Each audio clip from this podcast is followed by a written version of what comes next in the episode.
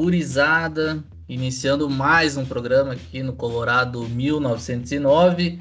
Um programa cheio de assunto novamente, né? A gente fica uma semana, né, esperando os jogos do Inter para vir aqui comentar depois e acontece um mondaréu depois.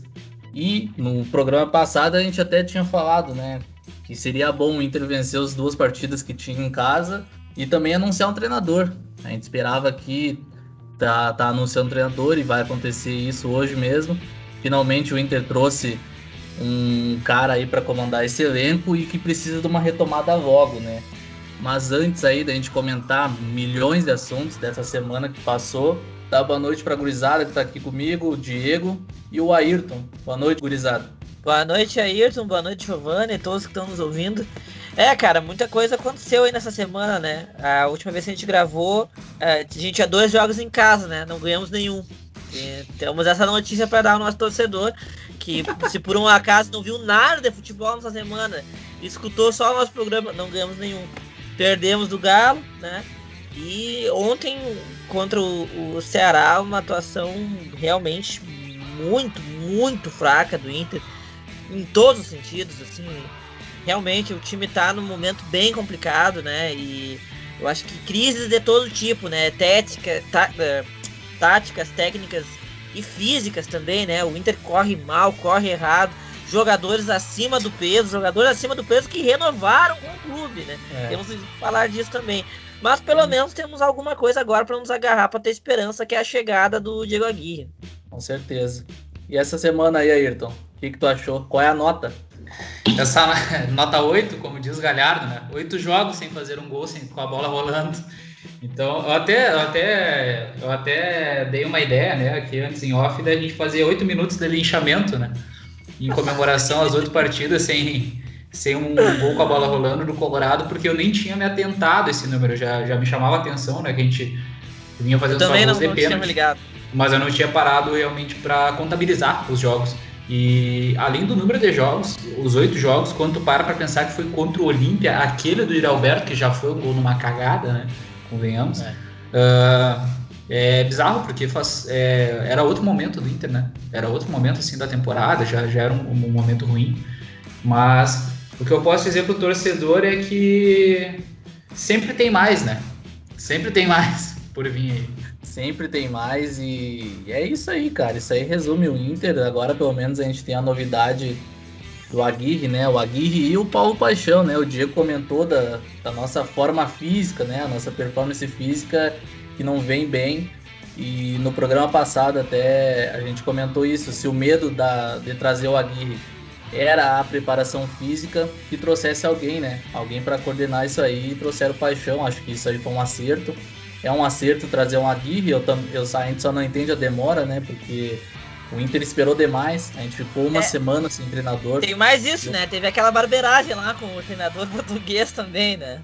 Teve mais. Não, a gente tem muita coisa para comentar aqui. Eu nem sei por onde a gente começa. Talvez por essa aí do treinador, né? Que a gente. no programa passado, a nossa aposta era que o Inter ia fechar com o Marco Silva e que a gente que a gente gostaria que fosse o Aguirre, mas a ficha 1 do Inter era o Marco Silva. Mas não é que os caras conseguiram estragar isso aí, conseguiram ser motivo de chacota, né? Porque o jeito que o Inter abordou o novo treinador, o cotado treinador, foi de uma maneira, uma maneira extremamente amadora, né? É, é não dá pra entender direito o que, que o Inter fez, né? Eu até vi uma, um jornalista, um repórter que cobra o Inter e ele postou uma, uma mensagem que ele recebeu de um integrante da comissão do Inter que só dizia o seguinte: fizemos merda. Agora é ir tentar a segunda opção. Inacreditável, né? É inacreditável. Os caras. É. Caguemos. Então, assim. São coisas que acontecem com o Inter, né? Uma diretoria que tá, tá aprendendo a dirigir o carro com o carro andando. É essa a impressão que dá. Mas o que importa é que agora trouxeram a guia, assim, eu fiquei feliz. Posso, posso até usar esse adjetivo, fiquei feliz com a volta do Aguirre. Mas assim, vou ser bem sincero com vocês, mais por um fator assim é, emocional, nostálgico, sabe? Um apego mesmo é, é, a uma figura do clube, sabe? é, do, do último momento realmente Inter que o Inter viveu, né? Inter num, num sentido bom, né? E para nós que já, já, éramos crescidos na época e vi, acompanhamos bastante aquele time, assim, foram as últimas semanas seguidas do Inter de, de, de assim, de esperança, felicidade. Depois daquilo, o Inter viveu um processo de destruição, né? Fomos ao fundo do poço, não conseguimos voltar. Então, para mim, o Aguirre é muito mais isso, sabe? Um cara que vem daquele período, sabe? Muito recente, uh, mas ao mesmo tempo tão distante, né? E consiga ir dar uma sintonia de novo com o time. Porque tirando isso, cara, é, são poucas coisas que a gente tem para nos apegar, né? É um contrato muito longo com um treinador que já mostrou que costuma fazer trabalhos de tiro curto, não tem tempo para treinar. Um grupo é, muito desorganizado, assim, a desorganização do Inter é assustadora, né? Um time que parece estar desmotivado e até às vezes descompromissado. Sim. E às vezes parece também ter alguns problemas de relacionamento. Então é muito problema, né? Pouco tempo. É se apegar no que tem, né? Na figura do cara, na liga que vai dar, na, na, no comprometimento dele com o trabalho. E é isso aí, é o que tem, né? É, é o que tem. Eu até quero, quero ouvir do Ayrton a expectativa dele, porque o Aguirre é um cara, querendo ou não, ele não se mostra um cara que não entende de futebol e fez trabalho razoáveis, dá para dizer assim, na média, né? No, no, Brasil aqui, fez trabalho no Galo, além do, do Inter, e também fez no São Paulo. E foram trabalhos razoáveis. Ele conquistou um estadual e no São Paulo ele foi vice-brasileiro. Então, são trabalhos que dá para enxergar coisa boa também. Claro, não foi nada excepcional, mas não é um cara que, que, que seria uma, uma cartada fora, assim, eu acho. É, só por isso que tu falou do currículo ter conquistado no estadual jamais que todos os outros técnicos passaram por aqui nesses anos, né? Acho que a gente já começa por aí. Eu, particularmente, fiquei bem feliz com o do Aguirre. É. é, mas eu digo do, do, do Aguirre pra cá, assim, né? 2015, 2016 pra cá, ali, aquela sequência, a gente não, não, não teve nada para comemorar, basicamente, né? Mas eu, acho, eu fiquei bem feliz com a vinda do Aguirre. Eu acho que a possibilidade de Marco Silva, por mais que ele pudesse ter um trabalho aqui, ele chegaria no momento onde a questão política, é, o momento não era o momento certo na minha leitura. Poderia dar certo, claro que poderia, mas eu acho que seria mais arriscado dentre todas as circunstâncias que a gente já sabe, né? A questão do, do preconceito com o técnico de fora, uh, ainda mais na sequência de outro técnico de fora. Ah, trouxeram um, um, um espanhol, vão trazer um português, não conhece nada daqui, o Inter precisando arrumar a casa, etc. Então o Aguirre já é um velho conhecido, é um cara que entende o Inter e não é de hoje, não é da última passagem dele como técnico pelo clube. E é um cara que quando treinou aqui o Inter, ele fez um time que é, talvez foi o último grande time do Inter, assim, né? A gente tinha muita esperança que a gente seria campeão daquela Libertadores em 2015. E foi um técnico que promoveu mudanças importantes no time, como a entrada do Rodrigo Dourado naquele momento, que simplesmente tomou a posição. O William, então, dois jovens muito fortes que ganharam posição naquele time. O Valdívia estava no melhor momento da carreira dele até ter a lesão na, na seleção brasileira é, olímpica. Então, um cara que vinha fazendo um trabalho muito bom e que a gente sabe que muitas vezes é, se, é, se tem uma análise superficial da eliminação do Inter perante ao Tigres e se desconsidera que o time investiu 70 milhões de dólares, se eu não me engano, na época. Né? Trouxe o Gignac, trouxe outros jogadores e formou uma equipe extremamente forte uh, é, para vencer aquela Libertadores de fato, né? Batendo na trave contra um River que não é demérito nenhum. Então eu acho que é um técnico que vem para manter a proposta do Inter de buscar jogar futebol, né? A gente, a, a gente tinha esse medo de talvez a vinda do Lisca ser muito mais por um fator anímico, etc., ou algum outro técnico simplesmente para segurar vestiário. E o Aguirre, eu acho que ele tem algumas características nesse sentido. A gente vê relatos de de pessoas no meio do Inter dizendo que ele tinha o vestiário do Inter na última passagem dele, então isso vai ser importante nesse momento. A gente está vendo que o vestiário está em frangalhos.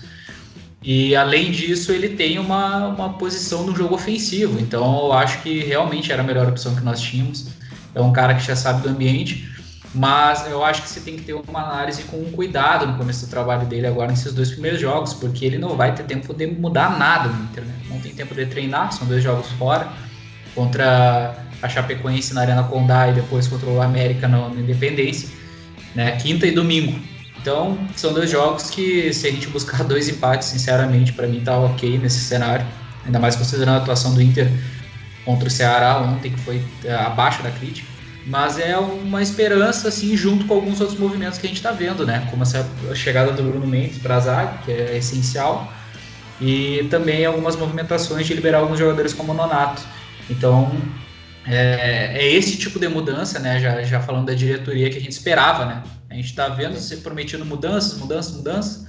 E o que mudou foi a saída do Lomba, a entrada do, do Johnny também na volância, mas não sempre. Então, essas realmente são mudanças mais significativas para o Inter. Primeiro comentário, assim, é que eu achei ele um cara muito corajoso, né? De ter vindo nesse momento para o Inter e dá para ver que ele gosta do Inter mesmo, porque se a gente for analisar os outros, tra outros trabalhos dele, ele nunca pegou em meio de temporada, nunca pegou depois de, de um, um, técnico sair e o clima do, do Inter ficar, do clube, né, ficar conturbado, então mostra que ele se agarrou no Inter, ele gosta do Inter. Ele recusou o Corinthians esses dias aí, né? Recusou o Corinthians e eu acredito muito que tenha sido por, por esse por esse negócio assim de pegar uma terra arrasada, sabe? Pegar um clube em meia temporada e agora ele assume o Inter e, e, é um cara que hoje na coletiva ele já falou, né? Que conhece a casa, que já tá, né? Já, já sabe o que acontece aqui. Então é um cara que está acostumado a esse ambiente e não vai precisar se acostumar a isso, né? Então a questão mesmo é de recuperar o vestiário, de trazer alguns jogadores novos aí para esse time, porque o que a gente sabe do Aguirre é que ele fez um ótimo trabalho com a base do Inter, em pouco tempo. Isso aí, quando querem resumir o Aguirre, falam só da preparação física, mas eu acho que é um erro. É um, pode ser um. Pode não é um ser mito, o cara. Né? É, pode não ser o cara mais ofensivista do mundo, mas ele fez um Inter que, que gostava de atacar, que gostava de, de agredir o adversário, independente de que se jogava com a bola ou não, era um cara que gostava de ganhar sempre. E talvez a questão da preparação física, até ele comentou hoje na coletiva que, que, fizeram muitos estudos, ele, o cara, a comissão que acompanha ele, que eles cresceram nesse, nesse tempo e hoje vai ser diferente, sabe? Então, se a questão física fosse só um fosse o único problema que trouxesse Paulo Paixão e tá aí agora, mas eu acho que, que não, não, não era para ser um empecilho para trazer o Aguirre, que é um cara que tem um que fez um bom trabalho no Inter e diferente do que falam por aí, eu acho que ele, que ele foi injustiçado no clube. Ele veio num momento que o Inter estava tava investindo, né, com o presidente, né, o Vitório Pífero, tá investindo em grandes jogadores para conseguir títulos e o Inter ele não só revelou bom, uh, jogadores da base, mas ele também tinha um elenco farto, né? E ele conseguiu usar isso aí. A gente fazia bom, ótimos jogos no Brasil, no, na Libertadores. A gente tinha uma Copa do Brasil ainda depois, que infelizmente ficou nas mãos do Argel. A gente ganhou o estadual sobrando. A gente só não meteu uma goleada no Grêmio que a gente não quis na final. Então tem vários motivos para acreditar no trabalho da Gui. Só que o problema é justamente esse, é no meio da temporada é um clube que está passando aí por essa ruptura, né? E, e uma direção perdida, né? E juntando ainda esses jogadores que já estão um tempão no clube, que hora ou, ou, ou querem jogar, hora não, não querem, e que parecem liderar esse vestiário aí, né? E a gente tem, tem até falado do Galhardo no intervalo do jogo contra o Ceará, que mostra que é um grupo sem personalidade alguma, né? Então o Aguirre vai ter muito trabalho, mas eu tenho motivos para acreditar que ele faça um, um, trabalho como ele fez no passado, sabe? É, eu acho que dado todo esse contexto aí, a minha esperança é, pro momento, pro que a gente tem, eu acho que o Aguirre vai ter que fazer algo muito parecido com o que o Abel fez ano passado. Sabe, o Abel conseguiu unir todo mundo, né, blindar o grupo. Acho que o, o grupo dele estava muito é, comprometido em se recuperar e o mais longe possível naquele campeonato brasileiro e tal. Ele conseguiu revelar jogadores, né? O Prachetes virou titular, o Caio virou titular, o Yuri despencou a fazer gol. Então, é muito isso. Eu acho que o Aguirre tem, ele tem que ter essa referência. Eu acho que vai ter que fazer uma coisa muito parecida, o que não é fácil, óbvio. Mas talvez as circunstâncias da Bel fossem até mais é, improváveis, né? Porque estava mais no final do ano, já tinha um, vinha um, um ano longo né? Ele teve as, aquelas eliminações é. e mesmo assim conseguiu aquelas nove vitórias seguidas, ninguém sabe direito como, né? Mesmo assim, não fomos campeões, né? Faltou, óbvio que faltou, né? Qualidade. Também tivemos muito azar, né? Eu, eu, eu tava pensando até nisso hoje, assim, o quanto a, a, a gente tá com muito azar, sabe, nos últimos anos, assim, a gente tá com uma zica muito forte, essa é a verdade, sabe? Nos últimos anos, eu digo, desde que a gente voltou da Série B, em 2018, 2019, 2020, né, o Odair, depois o Kudê, Abel, é, eu acho que o trabalho do Odair, né, se a gente for olhar para trás, assim, o trabalho do Odair, ele ficou de 180 minutos de ser um grande trabalho, né, porque se, se ele ganha aquela Copa do Brasil, a nossa lembrança ia ser um grande trabalho, porque ele saiu da Série B, terceiro brasileiro, chegou às quartas da Libertadores e perdeu pro, pro melhor time da, da América, né? Em, em décadas, né? e foi campeão da Copa do Brasil. E, e, na época que o Inter jogou aquela, aquelas finais, o Inter era quarto do brasileiro. Então ele estava fazendo uma temporada muito boa. Né? Perdeu a Copa do Brasil.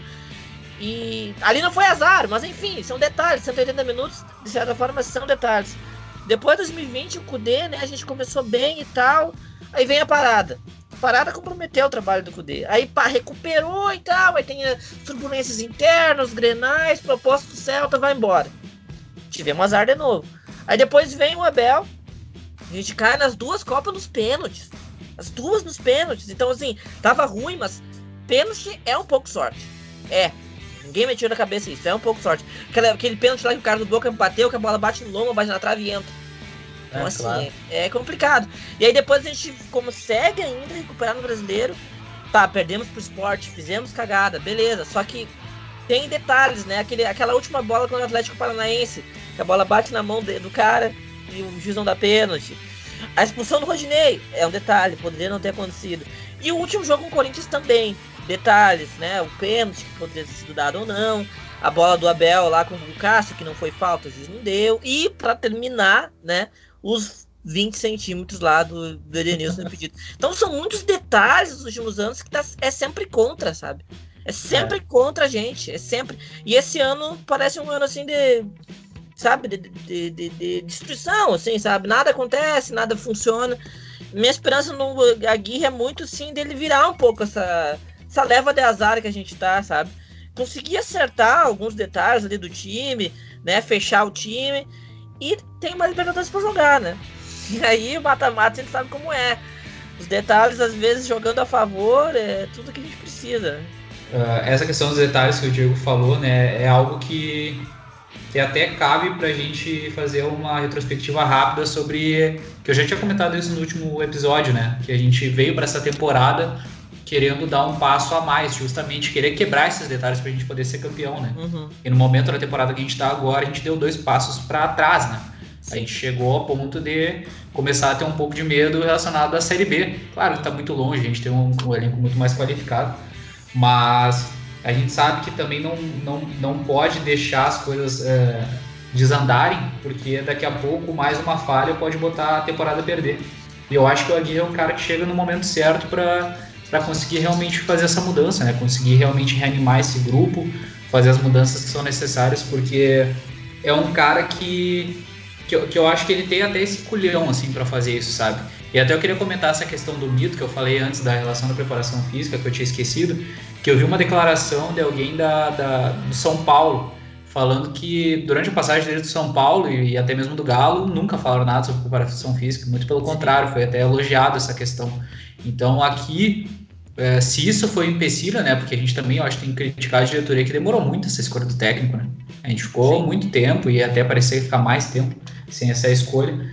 E se esse foi o motivo, eu acho que era um motivo muito raso, considerando que tinha outros exemplos que, que eram positivos né, em relação ao trabalho dele nesse sentido. É, exatamente. Eu acho que o Diego até já tinha comentado no programa anterior que era um, um mito isso aí, né? Uma ladaia, né? Como a gente fala é. aqui, porque a questão física para mim foi a que menos é, é, seria o menos um empecilho assim para trazer o cara, porque uh, a gente tem boas lembranças do trabalho do Aguirre, sabe? E a gente tem outros, outros exemplos aqui no futebol brasileiro. Ele não treinou só o Inter, sabe? Então é um negócio que a gente está perto, são contatos, são contatos. Os clubes brasileiros estão trocando ideia toda hora. Então, acho que isso aí foi foi um erro da direção, um erro da avaliação também, porque era um cara que, que pra, eh, todo mundo sabe, né, que, que o Aguirre eh, fez todo aquele trabalho e foi injustiçado no fim porque saiu justamente numa semana Grenal, né? Quando não importa o técnico, eu acho, tu não pode emitir numa semana Grenal, né? Ninguém vê com bons olhos isso aí. E deu no que deu, e se abriu o portal, né? Se abriu foi, o portal, foi. né? Não, não foi na derrota do contra o Tigres, né? Foi no, na véspera do Grenal, quando demitiram o Aguirre e teve o Grenal que a gente tomou 5 a 0 e de lá para cá as coisas desandaram. Então não, não, não foi coincidência, agora o cara tá aí de volta, né? E tem uma Libertadores. Tem mais uma Libertadores pela frente. A gente sabe que, que é complicado vendo os clubes da, da Libertadores desse ano, com ótimos elencos, tem, tem, tem time surpreendendo, né? E, e, o Inter com certeza é um, é um figurão, né? Ninguém olha é. pro Inter diz que o Inter vai chegar. É. E claro, a gente, nós mesmos não, não acreditamos tanto assim, só que o Inter pode conseguir uma liga, daqui a pouco o Flamengo pode ser eliminado, o Flamengo vem, querendo ou não, o trabalho do Rogério ele é instável. É, é. O time do Flamengo é muito bom, é muito é. bom. Só que eles são instáveis. Eles, eles estão no momento assim que eles não conseguem passar por cima. Eu, na rodada passada perderam agora para o Bragantino em casa, de virada. Então é um time que, que passa por essa instabilidade, quando perde alguns jogadores já fica, uh, já fica atordoado em campo. O Rogério é um cara que está sempre pressionado, sempre. Sim, sempre Então daqui a pouco eles são eliminados por defesa, porque os times da, de fora eles, eles não têm esse medo né, de vir aqui jogar. Eles jogam e pronto. Quem tem mais esse medo são os times daqui. Então acredito que daqui a pouco se a gente pega uma liga, o Aguirre aí consegue trazer o vestiário com ele, porque eu não tenho dúvida de que ele é um cara competente nessa questão, porque em 2015 a gente tinha lideranças bem mais fortes no elenco. A gente Sem tinha dúvida. Alex, a gente tinha D'Alessandro, Nilmar, querendo ou não, o Rafael Moura. A gente tinha. O próprio o Lisandro Lopes, né? Que era um jogador que vinha de fora, que Lopes. tinha toda uma carga. Exatamente, tinha o Juan, cara, a gente tinha o Juan, sabe? Então é, era um elenco muito experiente e com lideranças competentes, né? Vamos combinar. Então o Aguirre. Tinha o Dida, tinha? Tinha, tinha o Dida. Tinha é. Então o Aguirre soube lidar com isso aí, né, cara? O Aguirre é um cara que não tenho dúvidas que, que ele sabe tratar o vestiário.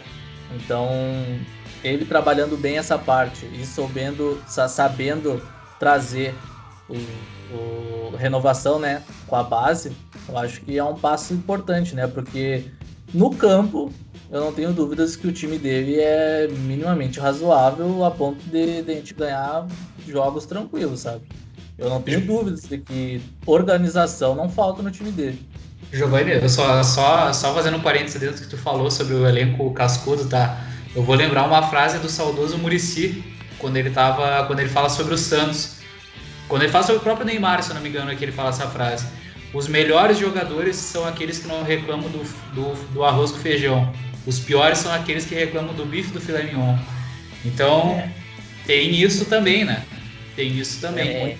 Ah, o Murici sabe é, demais. Ele tem uma frase também, né? Que ele fala assim: olha, os que são bons mesmo, eles não reclamam. É. O problema é aquele cara que ele é um pouquinho melhor que os outros, mas ele também não é bom. Esse aí. É o que acha que é bom, né? É o que acha que é bom, né? Mas assim, eu até ontem achei um vídeo, né, na, na, na no YouTube, eu até mandei pro Giovanni com todos os gols do Inter na era Aguirre em 2015. E eu vi esse vídeo. E passou um filme na cabeça, né? Me lembrei da época de vários jogos que eu não lembrava, assim. Eu acho que os, o contexto é muito diferente, sabe, que o Aguirre pega agora.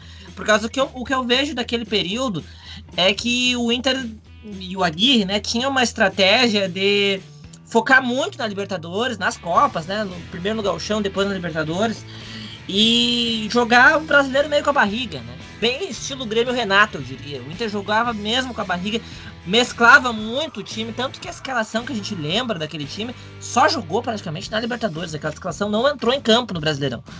E o problema foi que teve uma parada, né? E aí o time titular do Inter simplesmente ficou um mês sem jogar. Né? Isso aí foi um problema. E, e eu acho que ele não vai ter essa possibilidade hoje, né? Ele nem tem como jogar o brasileiro assim, ele nem tem como ir, ir mesclando o time, o que tem esse lado positivo, né, de certa forma, porque não vai ter como acontecer isso de novo, mas tem esse lado negativo porque ele vai ter que encontrar um time logo de cara, né? O que eu acho que vai fazer com que ele, pelo menos inicialmente, ele abrace o grupo que ele tem, né? Abrace o Edenilson, por exemplo, né? O Patrick já não sei, mas o Edenilson sem dúvida, porque ele não vai ter tempo de mexer muito no time para encontrar os, alternativas, pelo menos não por enquanto. Eu acho que essa é a missão inicial dele, é remobilizar o time do Inter. Porque ontem, assim, aquela entrevista do Galhardo no meio do jogo, eu acho que deixou muita coisa, sabe, clara pra gente, né? O time do Inter parece que tá entregue. Entregue, sabe? O time do Inter não tem é, reação. Os jogadores não têm reação em campo, eles não chamam responsabilidade, eles não, não tentam algo diferente, eles estão mal tecnicamente, sabe? Muito mal técnica, errando passe, sabe? Errando gol na frente do gol. E mal fisicamente também, corre errado. Né? Ontem, olha, era impressionante, a bola ia para um lado e parece que é todos os jogadores do Inter da bola, sabe? Parece time de, de colégio jogando. Era o Inter jogando ontem, assim. Então, o, o Inter tá muito desmobilizado e desgastado, né? O, o e o Patrick, por exemplo, jogadores que estão aqui há muito tempo. E eu acho que eles estão cansados. Eu acho que eles estão cansados até do Inter, assim, porque é muito tempo sem ganhar nada, né? É um treinador que chegou que eles não se deram bem, a coisa não andou e eles estão eles estão cansados. O Aguirre precisa ganhar esses caras de novo. Pelo menos os jogadores-chave, como o Edenilson. Acho que o Edenilson não tem como, ele tem que ganhar o Edenilson. Né? Talvez o, o Cuesta também, né? o Galhardo também, vai ter que ganhar esse cara também. Patrick eu já não sei, porque o Patrick ele tá numa condição física que é difícil, difícil, né? É difícil tu ganhar um cara desse, um cara, a condição física dele não tem como, né? É, lamentável. Eu acho que o que tu comentou até ontem não sei se foi no grupo ou se foi, foi comigo ali no, no Instagram, mas tu falou uma coisa muito certa, que o Patrick, ele, ele né, tá claramente fora de forma, e ele é um cara que, tu querendo ou não, a gente tem peça de reposição para pro, pro, pro campo dele, né? Para onde que ele joga. A gente tem vários ali para jogar. A gente tem o Bosquilha, a gente tem o Maurício, e daqui a pouco o Caio pode jogar por ali também. Sim. Então, são, Até são peças. Daqui a pouco. É, até o Lucas Ramos, que entrou ontem, para mim, ele é um cara que podia ter ficado bem mais tempo no jogo. E, então o Patrick, ele querendo ou não, ele tem várias reservas para ele, tem várias. Então, para mim, é, ele é um cara assim, ó, eu que eu não acredito que ele possa voltar tão rapidamente assim à boa fase dele. Eu acho que é um cara que, apesar do contrato aí renovado e de né, por esse lado, assim, financeiramente, os jogadores ficam felizes, né? Não, não tem, não respondem. Só que em campo é diferente, cara. A gente viu um Patrick atrapalhado, né? Ele não acertava passe, ele não acertava drible, ele não acertava nada, nem nada. o passe dele, né? O andar dele ele não acertava. Então é um cara que precisa de muito trabalho ali internamente, porque em campo ele não tá rendendo nada e foi, para mim, foi um escândalo que aconteceu, né? A gente vê o Patrick na lateral esquerda, o Edenilson na lateral direita, o meio-campo sem ninguém. E esses dois, né, que, que são tidos como líderes do, do vestiário em campo porque não querem sair. Palhaçada, né? E dá para ver que o Osmar Loz também comando zero, né? Tática zero, comando zero, não tem nada, nenhuma experiência de 20 anos no futebol fazer organizar minimamente um time, né? Então, para mim, ontem, assim, foi um dos piores jogos que eu já assisti. Isso que eu só assisti o segundo tempo, né? Não consegui pegar o primeiro tempo, olhei os maiores momentos depois. Mas a gente viu que, que o Inter continua atrapalhado e se, se, se a direção do Inter continuasse demorando né, esse tempo eterno que tá, tava demorando para contratar um treinador, a gente ia passar sufoco contra o, a Chape e contra a América. Porque a gente perdeu seis pontos em casa, né? Contra o Atlético até o Inter criou bastante, muito porque o Galo respeitou demais, esperou demais, não sei qual foi a tática do, deles e conseguiram ganhar ainda, né, no começo do jogo. E o Inter teve várias chances ali, até o Thiago Galhardo comentou isso na, na, na, na entrevista que ele deu, né? Ele teve a chance e não fez, né? E tá faltando esses caras assumirem a responsabilidade dele também em vez de ficar só em campo porque se acha um, um dos melhores do, do, time, um dos melhores do, dos líderes de, do, do, time, não, não, não, quer dizer que tem que ficar em campo, né? Jogar de lateral, que isso. É, é, é bem isso, né? A realidade é que a, a liderança desses caras é uma liderança de vestiário, não uma liderança de campo. A gente não vê o reflexo dessa liderança em campo em nenhum momento. Seja isso pelo aspecto técnico, emocional, é, a fala do Galhardo é muito sintomática justamente por isso, né? A gente não conversa, a gente não, não fala, tô livre, não, não, não, não dialoga dentro do campo. E é uma equipe, são 11, 11 jogadores tentando alcançar o mesmo objetivo. Então, se não tem diálogo, não tem um entendimento de como o sistema funciona, as coisas vão ir por água abaixo, com certeza. Mas eu acho que, que dentro dessa, desse cenário, eu acho que isso que o Diego falou é, é, bem importante. Eu acho que o Edenilson vai ser um ponto central desse time da Aguirre, porque ele tem tudo para ser um Arangues 2.0, né? Eu não duvido que ele também não recupere o Dourado, pensando nisso. Não sei se o Dourado fica ou não, né? A princípio não. É, não. Ter, já, já vi algumas coisas nos bastidores que ele pediu para não jogar mais, mas não sei, ele futebol... Existe, né? Ele existe. futebol é uma caixinha de surpresas, né? Até ontem também o Lindoso não jogava mais, tinha saído e no fim ficou. Então não tem como afirmar nada. Mas eu acho que o Edenilson é um cara que, uh, se o Aguirre fizer um time uh, mais espelhado no que foi aquele 4-2-3-1 do Inter em 2015, o Edenilson é um cara central para jogar né, como esse segundo volante, para ser um é. Arangues, né? A gente não tem esse jogador bem nessa característica como segundo volante, realmente seria só o Edenilson no elenco hoje, né? E o Nonato que está de saída. Então, acho que é um cara que se o time jogar dessa forma, ele precisa ser recuperado. Mas o Patrick, eu acho que é um cara que, assim, queria mandar um abraço, né, para quem teve a ideia de renovar o contrato do, do, do, do, do Patrick durante mais dois anos, né, gênio da bola, porque é um cara que ele tá trancando espaço de, de alguns jogadores e provavelmente ele não vai se encaixar muito bem nessa função pelo lado esquerdo. Então é, é aquilo, é mais um cara que fica aí para talvez tentar um negócio, talvez tentar uma venda, mas é aquilo, né? Quanto mais tempo ficar na vitrine, também perde seu valor. E é um jogador que além disso tem problema físico. E quando tu acha que não pode ficar pior, a gente recebe um GIF, né? Um GIF no WhatsApp do Patrick dominando uma bola no ar. Então, assim, é complicado, né? Eu tenho mais esperança no retorno do Edenilson, de ser um cara um pouco mais central junto com o Tyson, sem sombra de dúvidas, né? Para mim o Tyson tem, cara, tem que ser esse cara que joga atrás do atacante, que flutua e tem toda a liberdade do time, porque a partir daí eu acho que a gente pode construir um, uma equipe mais sólida e com mais qualidade. É, eu acho assim, toda essa questão do Patrick, do Denilson, o que é complicado é que o Inter não apenas renovou o contrato, como o Inter faz um vídeo, né? Fez, fez todo uma um branding ali, né? Todo um, um anúncio para a renovação do Patrick. Então é aquela coisa, o próprio Inter, né? E, e essa é uma coisa que ficou claro para mim, o próprio Inter, tanto essa gestão quanto anterior, deu moral para esses caras acharem que eles são o que eles acham que eles são hoje no Inter, ou seja, que eles são os líderes, que eles são, né? Ah, nós somos os principais jogadores do time do Inter o próprio Inter dá moral para esses caras fazer isso, né? E há uma coisa assim, ó, que eu, eu falei no início da temporada, e todos nós falamos, todos nós concordamos, que é aquela coisa que o Inter ficou muito tempo, principalmente esse período de volta aí da Série B, sem jogadores de ataque, sem referências de jogadores de ataque, né? Aquele jogador, sabe? Sabe quando tu tá olhando um jogo de um time assim, tu não conhece o time, tu tenta ver esse, qual é o destaque desse time aqui? Né? Qual é o cara que vai, né? O cara que vai fazer alguma coisa aqui normalmente é um meio, um meio atacante, um ponta. Normalmente é um cara dessa posição. O Inter ficou muitos anos sem esse cara. O único cara que fazia isso no Inter por muito tempo era o Nico Lopes. O único. Sim. Não tinha mais nenhum. E o Inter ficou apostando que o, os caras do time ia ser o Edenilson, o Patrick, principalmente o Edenilson e o Patrick. E eles não são, eles são operários da bola, eles são, sabe, eles são coadjuvantes, eles não são protagonistas, é uma característica deles. Eles não têm a, a capacidade técnica, emocional de serem destaques do time. Só que o Inter acreditou de algum modo que eles seriam, e agora eles também acham isso.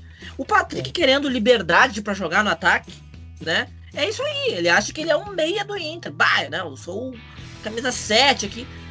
Ele é um, um volante no máximo, um volante que com, com saída, no máximo ele é isso. E o Inter achou né, que não, agora né, o Patrick, o Edenilson, esses caras são nossos destaques técnicos.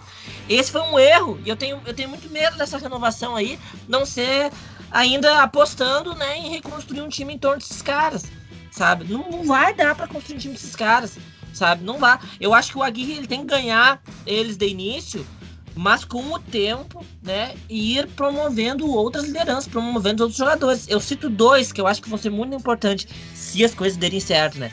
Que é o Tyson e o Bosquilha. São jogadores que vieram para ficar, jogadores que têm capacidade técnica e que podem, né, imprimir um, um, uma certeza. outra atmosfera no Inter. Talvez um terceiro, que é o Galhardo, só que o Galhardo ele tá mal tecnicamente. E... Mas eu, eu incluo ele por causa que ele tem idade avançada, eu acho que ele já mostrou uh, ter capacidade de, de, de, acrescentar o time do Inter e ele acredito que ele vai ficar um bom tempo.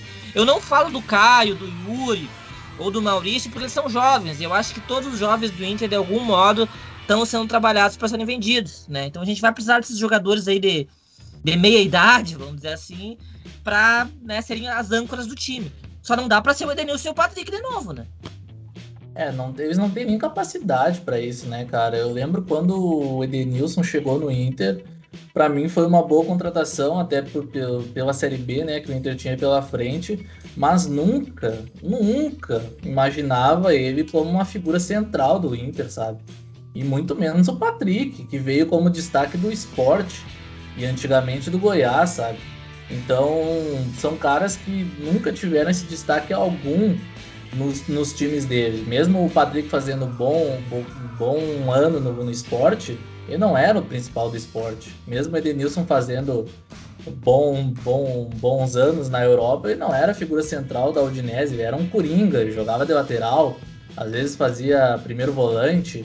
Então nunca foi esse cara para chegar aqui e ser um dos maiores nomes, sabe? Então ele ia ficar na história se fizesse aquele gol do título, ia ficar na história. Mas o Edenilson não é esse cara e o Inter não sei como acreditou nisso, né? Porque é brincadeira, né, cara? O time de, de, de anunciar a renovação do Patrick quando a gente tá numa fase braba, onde o único que se salva assim da, das críticas é o Tyson. E daí tu faz um, uma campanha né, de renovação um vídeo ali todo enfeitado para o Patrick, um dos, um dos pilares, né? Desse, dessas críticas da torcida, né? Então tem que dar parabéns para a comunicação do Inter, porque, pelo amor de Deus, né, cara, não é só o time que não funciona dentro de campo, fora de campo se mostra também um amador, amadorismo assim que. O estagiário fez chorando esse vídeo aí.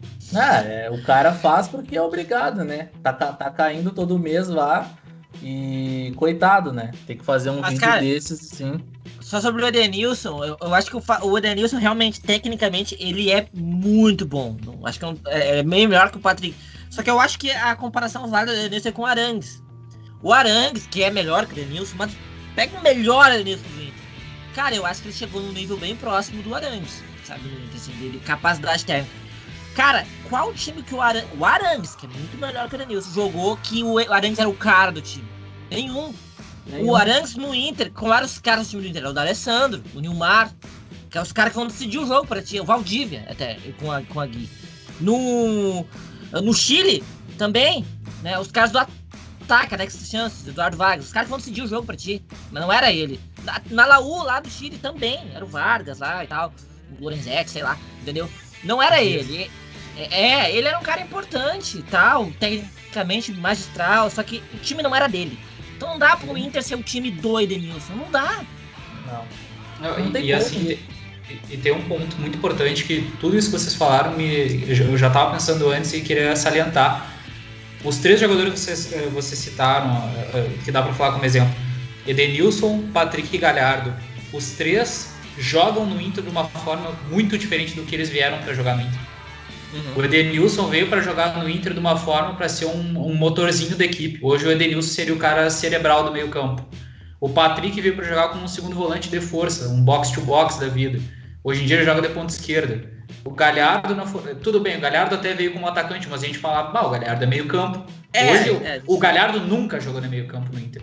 Nunca. Então são três caras, que são três grandes lideranças do grupo, isso, e, só, e no Inter eles jogam de uma forma completamente diferente do que eles foram contratados para ser. Então isso também é sintomático. Isso também demonstra que eles tiveram uma adaptação tardia na carreira dele, deles, porque uma coisa é tu trazer um cara, por exemplo, o Alex, o Alex era lateral e depois ele se torna um meia, mas o Alex era, era mais novo, sabe? E tem O uma Alex- coisa também, o Alex era craque, né? É. Não tem que, não tem que comparar, né? Tem que comparar. O Alex em 2008 era um dos melhores meias do mundo, até, dava pra dizer. Entende? Então, assim, é, isso, é um, isso é, um, é um ponto central que eu acho que a gente tem que falar. Porque esses caras estão, por exemplo, na frente da fila de um cara que, pra mim, quando veio, foi a maior contratação da temporada passada, que era o Bosquilha. O Bosquilha é um cara que, pra mim, tem um potencial muito alto. Ele jogou muito. ele- quando ele jogava no Mônaco, ele jogou naquele Mônaco que foi campeão francês, se eu não me engano, junto com, com o Mbappé, quando surgiu, o Bernardo Silva que era um Mônaco bom de bola, e o Bosquilha era um cara que também se destacava, assim, tinha o seu destaque naquele time. Então ele é para chegar aqui e jogar muito mais do que ele tá jogando agora. Então é um cara que tem, tem menos espaço, talvez, que outros jogadores que foram se adaptando dentro do Inter. E eu acho que também tem uma questão, assim, que, que eu gosto de bater na tecla, é, que é analisar a capacidade técnica do jogador, mas o quanto isso dá resultado. Quanto isso dá resultado no sentido de, de títulos mesmo de vitórias em jogos importantes. É inegável que o Denilson tem qualidade. Mas o quanto dessa qualidade dele vai fazer a gente vencer os jogos? Até agora, os jogos decisivos. Até agora a gente vê muito pelo contrário, ele some dessas partidas. Né? Some e protagoniza momentos vexatórios, assim. Sim. Então, isso é uma análise que eu acho que também tem, tem que ser feita sobre esses jogadores, né? Mas, mas aí, até sobre o, sobre o Edenilson, é verdade, eu acho que na maior parte dos jogos grandes ele some. Mas eu acho que também é muito porque nós colocamos expectativa nele que ele vai ser o cara que vai decidir esses jogos. E não é, ele, ele é um jogador ali, um motorzinho do time, e deu, né? E deu. Quem tem que decidir são os caras da frente, né? São os, são os caras do time. O problema é que o Edenilson é o cara do Inter, né? Aí chega numa final da Copa, da Copa do Brasil e tu, tu tem o Nico pra decidir o jogo, o Elton Silva. Era o Elton, o Elton Silva entrou da titular no, contra o Atlético Paranaense, era isso aí. Sabe, agora contra o Corinthians e tal, tá, o Caio Vidal, o Caio Vidal é novo ainda e tal. O, o destaque maior era o Patrick, Patrick na criação do time. Te viu no que deu, né? O Patrick acordou pro jogo já, já era 10 minutos do segundo tempo. Então eu acho que o Edenilson é o que mais se salva desses. Mas o problema é muito essa cara que a gente colocou nele. Aparentemente ele acredita nisso, né? Passou a acreditar nisso também. Né? Só ver que ele não saiu. Ele saía em todos os jogos com amigos, agora nos jogos com os Barrosa não saiu nenhum. É, então é é complicado também, né? Ele aparentemente também acha que, é, que ele é um destaque do time, ele tem que jogar sempre. É complicado, é o que eu falei, assim, eu acho que o Aguirre tem que ganhar es- esses caras do início, tem que remobilizar o time do Inter. O Inter tem que voltar a querer jogar de fato, porque Sim. senão não vai dar, nada vai funcionar, né? E aí depois disso ir promovendo peças. Uma coisa que me apega também é que nós temos peças para serem promovidas. né? Pegar principalmente o, o Bosquilha que o Ayrton falou. Cara, o Bosquilha jogou com o Kudê num momento turbulento ali, pós-pandemia, que o Inter não tinha tempo de treinar direito, logo se machucou. Ele não teve uma sequência boa no Inter ainda. É um cara pra ter essa sequência, a gente sabe o que ele pode entregar. E outro cara é o Caio. O Caio teve um momento muito bom com o Abel e com o Ramires não conseguiu jogar. Tá aí ele pronto pra jogar, entendeu? São dois caras que eu quero ver eles tendo sequência, né? Com Só, certeza. isso. só um parêntese bem rápido sobre o que o Diego falou. Vocês viram o, a- o, o porquê do Osmar, o, Osmar disse o porquê ele deixou o Patrick e o Edenilson até o final do jogo ontem? Não vê. Porque ele precisava dos jogadores experientes até o final da partida, porque o Inter vinha sofrendo muito com, com expulsões nos últimos jogos. Ah, Precisava manter esses caras com experiência até o final do jogo para dar mais tranquilidade para a equipe. É, até parece. Né, não, tem nem. Eu acho que não tem nem comentário essa fala do Osmar Ross, porque na, na própria entrevista né, do Edenilson pós Copa do Brasil. Eliminação na Copa do Brasil, ele fala sobre a expulsão do Pedro Henrique, né? Praticamente jogando a culpa na derrota pela expulsão do Pedro Henrique. Então essa aí não, não pega mesmo. Não pega mesmo. O Osmar Ross ele ele ficou refém, né, e não quis admitir. Eu até entendo ele, né, ficar feio, né, ir até as câmeras e admitir que, que não podia tirar o Patrick nem o Denilson, senão eles iam cagar em cima dele dentro do vestiário, né. Essa é a real. Porque ficou muito claro ontem o Patrick fazendo a lateral esquerda, coisa que não fez com ninguém, né. Eu, eu não lembro de um jogo do Patrick assim. Pô, daí só, eu acho. É, mas ah, faz muito tempo, né, cara? E o Edenilson lateral direita a gente viu como foi já, né? A gente já viu isso, essa experiência na final da Copa do Brasil. Então, mais uma vez a gente fica sem meio campo para deixar as belezas, né? As belezas ali na, na lateral de campo sem fazer absolutamente nada, né? Porque o Patrick já estava enfiado lá na ponta no ataque, sem fazer praticamente nada, não ganhou uma disputa. O Gabriel Dias, né? Vocês viram isso aí? O Gabriel Dias foi o melhor do jogo pelo no aplicativo, né? O SofaScore. Teve a melhor nota do jogo. Ele marcando o Patrick. Ganhou todas as disputas. Então mostra como, como esse o Inter se tornou dependente né, desses caras e deixou eles se criarem e jogar essa ilusão para a torcida, né? Porque é óbvio que eu vou pensar que o Edenilson vai ser a solução do Inter, porque o Edenilson está sempre ali no jogo. O Edenilson é o cara que mais recebe a bola. O Edenilson bate os pênaltis. Ele tá com a braçadeira dele, braçadeira da capitão. Eu acho que a torcida é a... vai sempre se iludir, né? Com essa situação. O problema é que a gente aqui a gente sempre falou, né? O Inter precisava de, de jogadores para fazer esses caras serem o que eles propõem ser, né? De verdade. Ser uns coadjuvantes de respeito. E já agora chegou o Tyson, o Tyson se machucou, infelizmente, né? Contra o Atlético Mineiro. Até a gente nem comentou, mas a torcida toda já viu, né? Infelizmente, uma perda aí por que vai fazer ele ficar de, fora de jogos importantes, como contra o Olímpia, contra o Grêmio, na Arena. Mas pelo menos contra o Olímpia ele vai jogar um jogo ainda, né? Vai jogar o jogo da volta. Eu acho que. Importante, né? É. Dependendo da situação aí. Tem que estar tá vivo na volta. É. é, cara, eu acho que o Aguirre vai conseguir fazer um trabalho digno até lá, eu acho. Não... Mas assim, né, cara, a gente sempre bateu nessa tecla de que esses jogadores de... que estão aqui há muito tempo, eles precisavam de uns caras à altura, né? Para eles serem coadjuvantes e não serem os protagonistas. Aí, para nós, sempre tá... ficou muito claro, né? Claro que a gente vai cobrar do Edenilson porque ele é o cara que mais aparece. E ele se e... coloca nessa posição também, né? Coloca também, é. O Inter deu essa liberdade. É, a torcida ela acredita nisso e o Edenilson se apoiou nisso, né, cara? Só é, que eu acho... toda, toda temporada bola de prata, é. É, ganha, ganha prêmio individual aqui, ganha prêmio individual ali e vai, vai acreditando, é, né? A, a, comunicação do Inter é, chama ele de Super Ed, o é. Patrick é o Pantera, então esses caras eles ganham moral, né? Eles vão ganhando moral e vão acreditando nisso.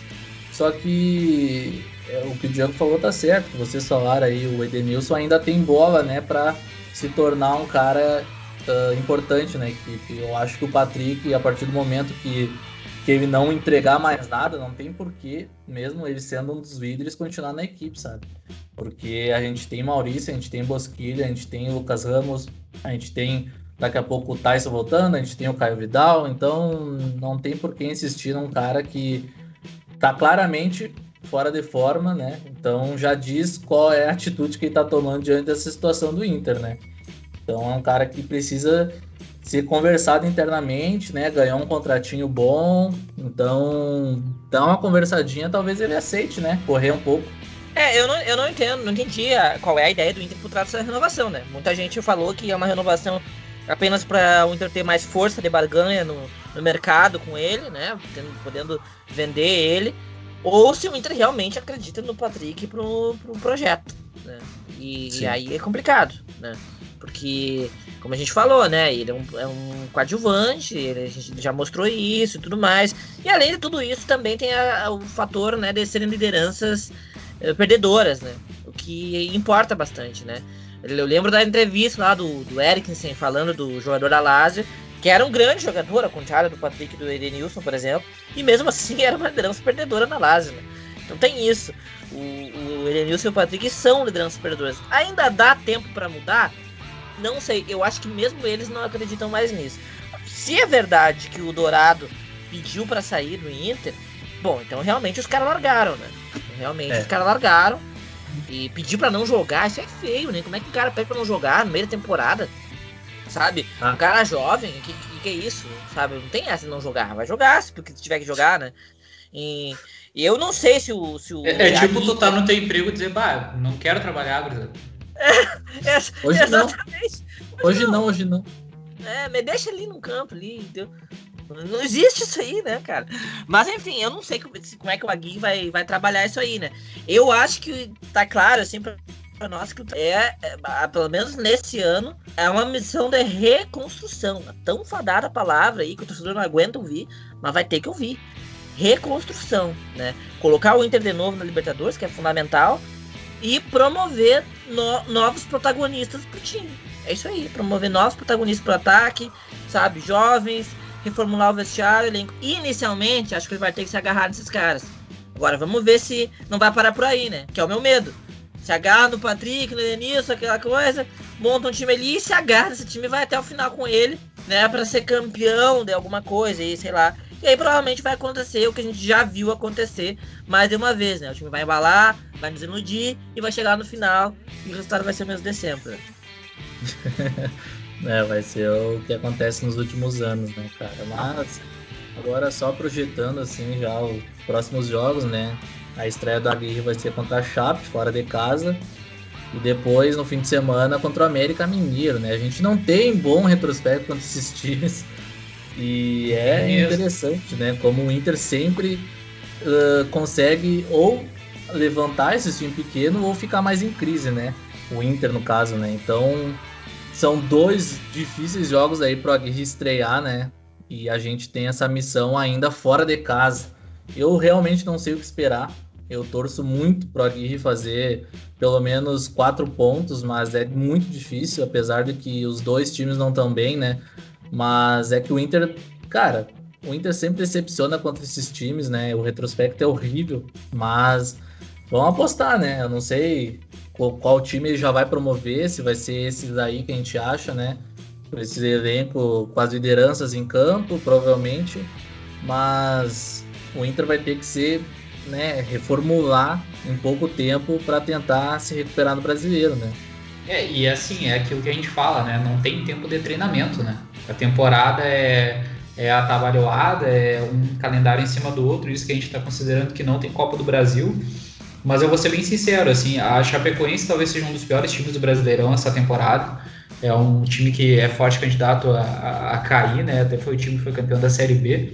E o América vem numa fase terrível também, né? Até tentou beliscar um resultado bom contra o Palmeiras, mas o Palmeiras conseguiu virar no último minuto até, né? Eu acho, da partida com, com o. Mas eu acho que são dois jogos bem complicados, assim, pro Inter, por todo esse histórico. Eu nunca me esqueço daquela partida, eu estava olhando eu, tu, o Giovanni e o John lá na casa do John. Inter e América 2019 e a gente toma um gol do um gol de fora da área do volante deles, camisa 5, golaço na gaveta. Então assim, cara, é, eu acho que esses dois jogos é tentar assim, cara, eu tô sendo bem sério, dois empates eu acho que já é meio que lucro esses dois jogos assim porque é para a gente poder voltar para o Beira Rio e conseguir treinar um pouquinho e arrumar a casa, porque pela movimentação da diretoria vão chegar algumas peças para suprir o que a gente precisa agora e tem algumas movimentações interessantes também para o meio do ano, né? Está se especulando talvez uma chegada do Sidney, que seria uma, um acréscimo um absurdo para nossa zaga, né? É, eu acho que o Inter tem que vencer um desses dois jogos, assim. São jogos é, complicados ali, times né, que a gente tem um histórico ruim e tal. E o que eu espero ver é o mínimo de organização, sabe? O Inter conseguindo se defender minimamente, né? Porque, convenhamos, o Inter só não perdeu demais pro Galo, só não perdeu pro Ceará porque os caras respeitaram o Inter, os dois. Porque se eles, né, realmente tentassem atacar o Inter e vencer com autoridade seus jogos, eles teriam vencido. Era, era muito fácil entrar na área do Inter, o time correndo errado, enfim. O mínimo que eu espero é uma organização ali, pá, né, cobrindo bem os espaços, né, conseguindo ali é, ficar bem postado em campo, né? Como, como falam às vezes. Algo assim. E acho que isso aí, com um pouquinho de, de calibre mais na frente, dá para ganhar pelo menos um dos jogos. Minha expectativa é essa, três pontos, no mínimo. Porque assim, não adianta a gente trazer pro Beira Rio se a gente não ganha no Beira Rio. Tem mais de um mês que a gente não ganha no Beira Rio. É, são então seis então é jogos. Né? É um absurdo. Então é melhor jogar fora, sabe? Ah, só o parênteses, tá? Que eu, que eu tô falando, trazer pro Beira Rio é sentido de treinamento, tá? Não é vamos resolver em casa. Como a gente viu anos falando isso. É, sim, isso é verdade. É, ele vai ter praticamente dois dias de treinamento, né? Amanhã e quarta. Nem é, amanhã é o treino Miguel, né? Amanhã é o treino é, aquele que. É, vai ser na fala, né? E, mas é isso, assim, são dois jogos onde times fracos têm que vencer. Porque o início do Brasileirão do Inter é é preocupante, né? São cinco, cinco pontos em cinco jogos. É, é horrível, é horrível. Dez pontos perdidos. Só não é, é, mais, só não é pior por causa que os outros times estão mal também. São Paulo tá mal, o Grêmio tá mal, o Flamengo não disparou, né? Só o Galo aí que tá fazendo a parte dele. É, e o, re o resto tá tudo, né, tudo parecido. É, é, a única coisa que nos alerta. Então dá tempo de se recuperar e ficar ali no bolo. Né? Acho que esse, esse tem que ser o objetivo. E essa é a minha expectativa. Pelo menos ganhar um joguinho. É um mínimo. É. eu acho que essas duas partidas agora são essenciais no sentido de, de tabela já, cara. Porque os times que vão brigar pelo título eles já estão começando, né, a fazer a parte deles. O Palmeiras tá, voltou a vencer. O, o, o, o Galo tá vencendo. O Flamengo daqui a pouco vai ganhar. Eles são, é, têm estabilidade, mas vai, vai continuar ganhando. Então o Inter tem que pensar nisso aí, porque foram seis pontos perdidos em casa, dez pontos perdidos nesse início de brasileiro contra equipes que teoricamente teriam que ficar atrás do Inter, né? tirando o Galo, teriam que ficar atrás do Inter. Então é uma campanha muito fraca, né? São cinco pontos em cinco jogos. E a única vitória foi com um gol de pênalti, né? Então é um começo assustador, mas que dá tempo de recuperar, justamente porque nenhum time ainda disparou, né? Tirando, claro, o Atlético Paranaense, mas que a gente sabe que o campeonato deles não é esse, a não ser que deu uma liga é, extraordinária. Vai que... campeão, né? É eu até, até torço para isso, né? Seja é. um time pequeno, né? Não seja o Flamengo de novo. Mas a nossa sorte é que tem gente pior que a gente, né? No tem. estado. No estado, pior... No estado, é. Tem gente que não pontuou ainda. Pontuou. Isso aí tem que ser falado. A informação precisa estar tá aqui. É verdade, é verdade. Tem três times gaúchos na Série A. Só um não ganhou ainda. É. Informação. Tem informação, né? Mas, mas se alguém não sabe. Isso em relação aos jogos do Inter, eu acho que a, a, o que vocês falaram de tabela, eu acho que é muito importante salientar isso. Porque tem dois times que eu acho que podem fazer uma briga direto com o Inter ali pelo quinto, sexto lugar. Pensando, uh, tirando assim. Eu acho que o São Paulo é um time que vai se recuperar. Flamengo e Palmeiras são os. Flamengo, Palmeiras e Galo, top 3. Sim. São Paulo acho que briga para ser o quarto. E daí, quinto, sexto, sétimo lugar. Oitavo, acho que pode ficar entre dois times que já começaram no meio, Atlético Paranaense e Bragantino, acho que são dois times que vão brigar por essas outras vagas. Fluminense é um time que pode é. complicar também, é um time que também começou bem a temporada e tem bons jogadores jovens, né? Até eu ia te perguntar, Giovanni, o Caio Paulista que tá no Fluminense é aquele que pode vir pro Inter? Aquele é, mesmo. É, esse aí, né? Que a torcida caiu em cima e o cara foi pro Fluminense. Só o Giovanni acreditou nesse cara. É, só o Giovanni acreditou Me lembra, me lembra é. aí. Bah, zero, zero gols na temporada, mas 30 chances criadas do jogo. Mas enfim. Uh, então, uh, Bragantino, Atlético Paranaense, Fluminense e querendo ou não, o Grêmio tende a se recuperar também, tende a brigar mais lá em cima, né? Então é um campeonato que começa a se desenhar perigoso para a gente se classificar para Libertadores mesmo, né? Ainda mais considerando que algum um dos times do Nordeste pode chegar mais forte esse ano.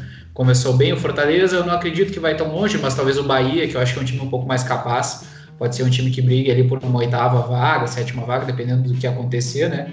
Na, na temporada, se abrir essas vagas por campeão da Libertadores, etc. E então eu acho que o Inter tem que abrir o olho também para isso, né? Cara, o nosso campeonato a gente tem que pensar lá em cima. Não, eu não, não quero ficar projetando pontuação para rebaixamento, rebaixamento, pelo amor de Deus. Então é justamente isso aí, a gente pensar nos nossos adversários, que os que vão brigar pela Libertadores, o Santos, o Fluminense, o Palmeiras, o Atlético Paranaense, está sempre ali em cima. O Bragantino, que vai fazer boa campanha, não tenho dúvida que vai fazer. O Barbieri está tendo uma sequência ali, conhece a casa, né? E está fazendo um trabalho muito bom.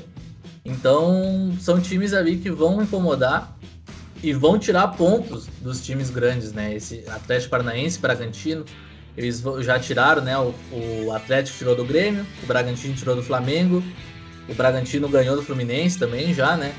Então são times que já estão acostumados, né? Já estão acostumados a estar tá na parte de cima, então o Inter tem que se ligar porque daqui a pouco vai para uma pré-Libertadores e o ano começa de novo numa correria é. por causa de uma pré-temporada mal feita, né? Por causa de uns jogos de pré-Libertadores, né? Que nem o Grêmio teve agora. Então são coisas que a gente tem que continuar pensando. Claro, tem a reestruturação, reformulação, reconstrução para a gente voltar a ser um time competitivo, mas a tabela do Inter tem que ser pensando no G6, né? Até agora. Depois a gente vê o que acontece, mas eu não acredito, né, que o Inter não vá olhar para cima, até porque o time do Inter, pelo amor de Deus, né? A gente tem a gente paga 10 milhões de folha, não é à toa para um, esse evento que, que não é ruim, tá longe de ser o melhor, mas não é não é para ficar abaixo do décimo lugar nem a, nem a pau, né? Não tem condição isso. É, o desafio é tão grande por causa que vai ter que fazer tudo isso andando, né? Vai ter que remobilizar os caras, começar a promover mudanças, né? Promover peças que não estão jogando ainda e ao mesmo tempo conseguir uma campanha da G4. Porque, cara, G6 é melhor do que nada. Mas Sim. é aquela coisa, começa o ano cedo. Ah, é mais uma temporada que dificilmente vai dar em alguma coisa, gente. Essa que é a verdade. Começando com, com pré-libertadores. Então, é muito importante conseguir vaga no G4 e vai ser bem difícil, porque tem um G3 aí. Tem basicamente uma vaga, né? É praticamente uma vaga, é uma vaguinha. Vai ter que ir muito bem, né? Com, com os mortais, né? E os outros três lá, deixa eles com o jogo com o campeonato deles, assim. A princípio vai ser isso dá tempo, só que é aquela coisa, cara, assim, tem que começar a pontuar logo, porque o time tá no momento. Se você olha pro Inter hoje, é time de lá embaixo, sabe? O que o Inter tá jogando hoje é, é olhar para baixo. Então tem que, tem que remobilizar logo. Os caras têm que acordar logo, sabe? Pra não correr risco. Aquela coisa não dá pra brincar com isso aí, entendeu? São cinco rodadas, é cedo, mas tem que sair disso aí logo, sabe? E eu acho que esse é o desafio de cara do Aguirre, assim. E, né, pelo menos um desses dois jogos aí que a gente consiga uma vitória, nem que seja na cagada, né? Com certeza, só uma informação, né? Já que a gente faz o programa aqui ao vivo, né? Olhando os outros jogos, gol da Chape. A Chape Opa, empatou os 35 minutos agora do segundo tempo. Importante, golzinho, importante. Golzinho já que estava sendo bem especulado. O Galo dá muita chance para o contra-ataque. E a Chape conseguiu aí, conseguiu um empatezinho, então o Galo, né, vai marcando o passo, como sempre, né, deixando a desejar nos momentos que ele parece que vai, não vai, né. Parece é, uma história na, parecida. Na Libertadores, esse Galo aí, acho que vai, ó, só, só fazer farol. Tomara, né? Tomara. O problema do Galo é, é fazer uma comparação aqui meio esdrúxula, tá? Mas o Galo e a solução portuguesa é o mesmo, mesmo problema. Tem jogador para fazer mais, mas é muito pragmático. É. É um time que, que, é. que, que, joga menos do que o potencial que tem. Pior que é uma boa comparação até. É bem isso. Mas acho que é isso aí, né, gurizada? Passamos a limpa aí bem, né? O Inter tem muita notícia, né? A gente tem ainda negociações para vir, né? O Bruno Mendes parece que já está acertado. Então, estão se falando em Paulo Vitor do Botafogo, um lateral esquerdo que tem 20 anos, se eu não me engano. Nome e... de craque.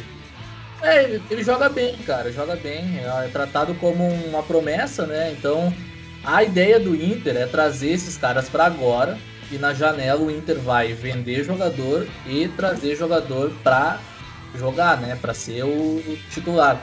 Então, acredito que Bruno Mendes vem agora para cobrir, né? O que a gente não tem.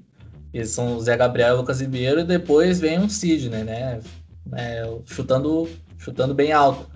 E dele na lateral esquerda a mesma coisa. Acho que o Inter vai trazer agora o Paulo Vitor para botar a jogar. O Moisés está lesionado e o El Borges não deu conta. Daqui a pouco pode ser que jogue com a Aguirre, não sei, né? Mas depois é... trazer um lateral firmado, né? O Léo Borges tem um perfil parecido com o Jefferson. É. Não, não, no, Eu... não no sentido trágico. Eu espero que não faça a mesma coisa que ele né? Jefferson é, são, jo são jogadores para elenco, né? E eu acho que é o que o Inter precisa agora.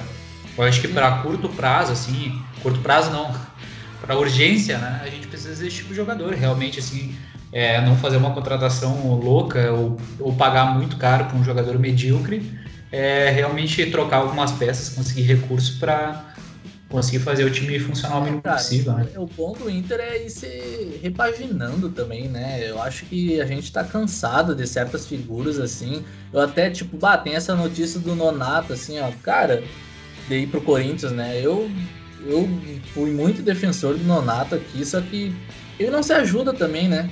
Não se é. ajuda é. em três anos de Inter. Não vai deixar saudade, né? Não. É, não vai. Teve uma boa sequência em 2019 com o Daí ele deu.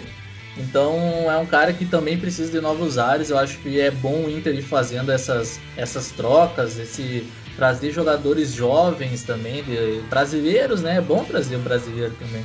E daqui a pouco trazer um cara, né? Um, um cara mais afirmado, né? No, no mercado, um cara que chegue para ser titular, né? Bem que, que mude o Inter de característica até. Mas eu acho que tá certo essas contratações e não dá para falar muita coisa porque a gente viu pouco jogar, né? Bruno Mendes a gente tem boas, uh, bons comentários, Paulo Vitor também, mas a gente não viu muito, né? É, são jogadores para chegar e jogar, né? Principalmente Sim. o Bruno Mendes chegar e jogar, assim. Acho que seria bom vir mais um zagueiro, tomara que seja o Sidney, né?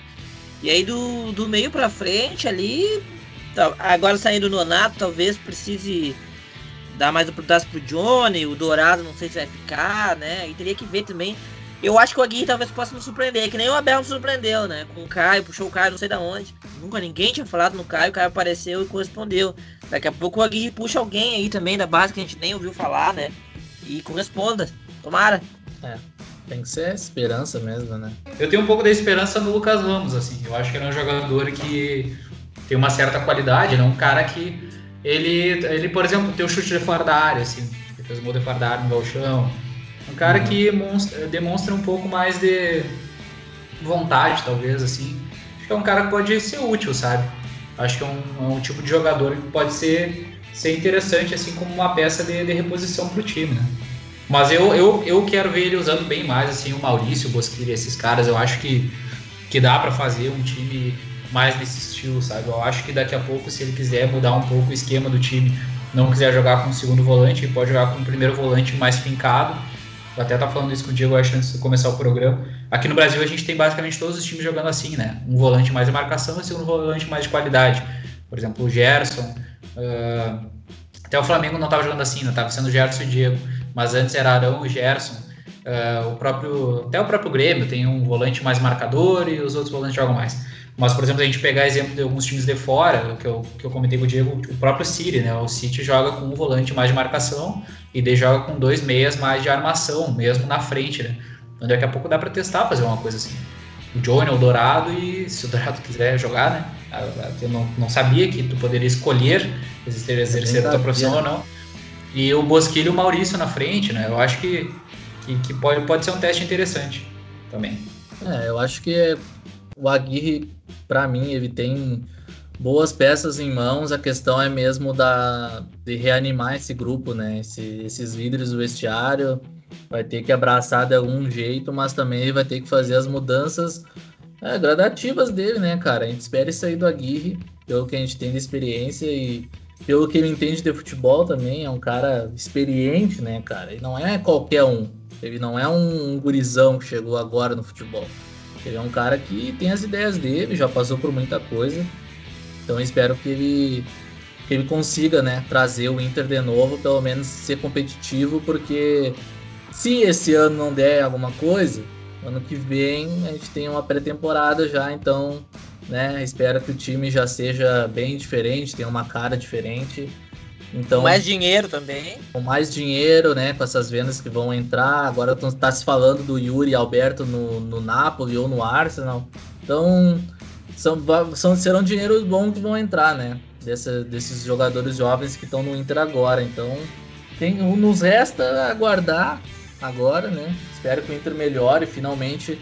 E a gente está cravando sempre, cara, nos episódios semanais. A gente cravou o Aguirre praticamente, né? Semana passada, o, a gente cravou um preparador físico que ia chegar, a gente falou disso. Então Verdade. agora eu espero que a gente crave duas vitórias do Inter. Eu quero que o, que o Inter volte a vencer, pelo amor de Deus, pelo menos quatro pontos, três pontos. Então que a gente volte para o próximo programa aí com pelo menos quatro pontos, comemorando uma vitória, né? Que para a gente retomar de uma vez no brasileiro e que chegam contratações, né? Que, que sejam concretizadas e que o grupo também se coloque no lugar dele, né? Não é, eles não são donos do Inter e a direção, né, firme isso, né? Porque tá difícil. Mas é isso aí.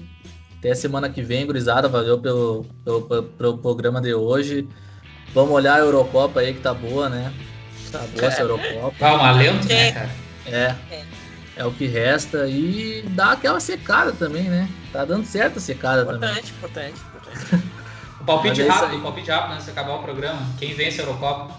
Palpite rápido, vamos deixar, vamos deixar gravado, né? Tá gravado. Cara, gostaria Lembrando que a gente tá gravando agora na, na última rodada da, da, da primeira fase.